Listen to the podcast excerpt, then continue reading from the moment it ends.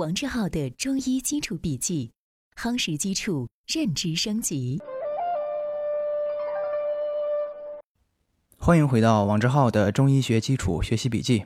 你好，我是王志浩。首先，我们来看今天的知识要点：一、舌诊是通过观察舌象，以了解机体生理功能和病理变化的诊查方法。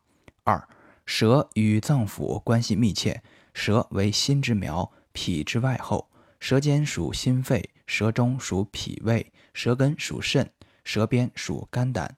三、舌与经络的关系密切，足少阴肾经、足厥阴肝经、足太阴脾经、手少阴心经与舌相连。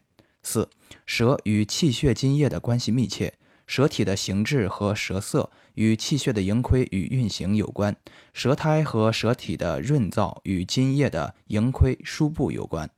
以上是今天的知识要点，下面进入正文内容。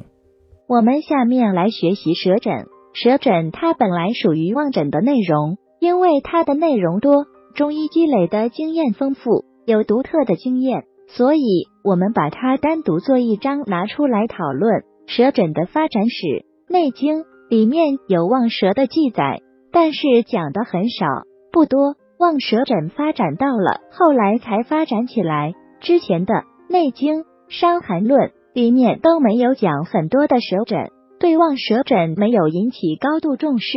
而到了元朝，有一本书叫做《敖氏伤寒金镜录》，他把舌诊绘成了图，一共有三十六张舌诊图。特别重视舌诊的是到清朝温病学说兴起，近代研究舌诊的很多，舌诊的客观化、现代化有很多的研究。所以现在舌诊倒是非常重视，虽然非常重视，但是现在望舌诊还是大量的是靠医生用眼去望，因为比较简洁简明，只要医生有经验的话，他能够很快的判断。如果要把舌象做成舌象图进行计算机分析，那要费很多的事，或者是把他的舌苔的细胞刮下来做舌苔脱落细胞的检查。那都费很多的劲。我们医生有经验的时候，就直接用眼睛去望。所以同学应当培养望舌来诊断病情的方法。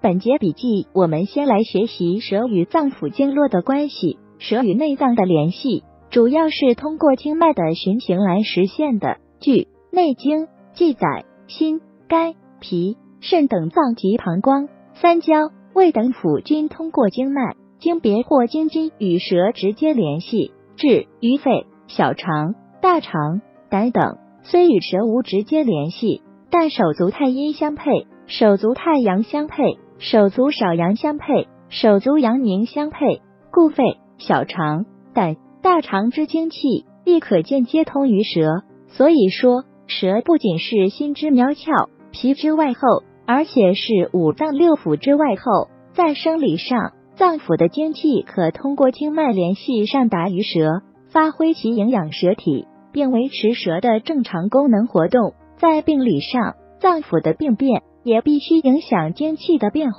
而反映于舌。从生物全息律的观点来看，任何局部都近似于整体的缩影，舌也不例外。故前人有舌体应内脏部位之说，其基本规律是上以后上，中以后右。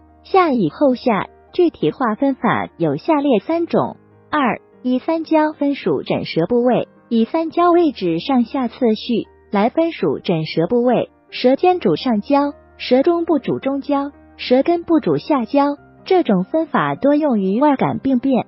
三、以胃脘分属诊舌部位，以舌尖部主上脘，舌中部主中脘，舌根部主下脘。这种分法常用于胃肠病变。以舌的各部分后脏腑，这是目前研究生物全息律的课题之一。虽说法不一，但都有参考价值。临床诊断上，可结合舌质舌苔的诊查加以验证，但必四诊合参，综合判断，不可过于机械拘泥。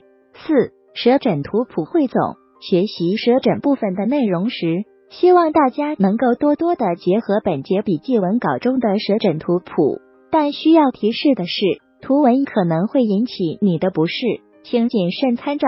今天的音频正文内容就到这里，下面进入思维导图和思考部分。以上是今天的正文部分。为了方便我们的共同学习，我将今天的主要内容绘制成了一幅思维导图，请你试着先不看文稿，仅通过思维导图回想我们本节笔记的内容，然后翻看文稿中的知识要点和正文内容，把自己没有掌握的知识点对应落实，将学到的新知附着在思维导图上，印在脑海里。好，这是本节笔记的第三个部分——思维导图部分。今天。本节笔记留给你的思考提示：望舌的内容包括哪两部分？正常舌象是怎样的？望舌指包括哪些方面的内容？请你静心回顾，认真思考。希望今天是美好的一天，你我都能共同进步一点点。我们明天见。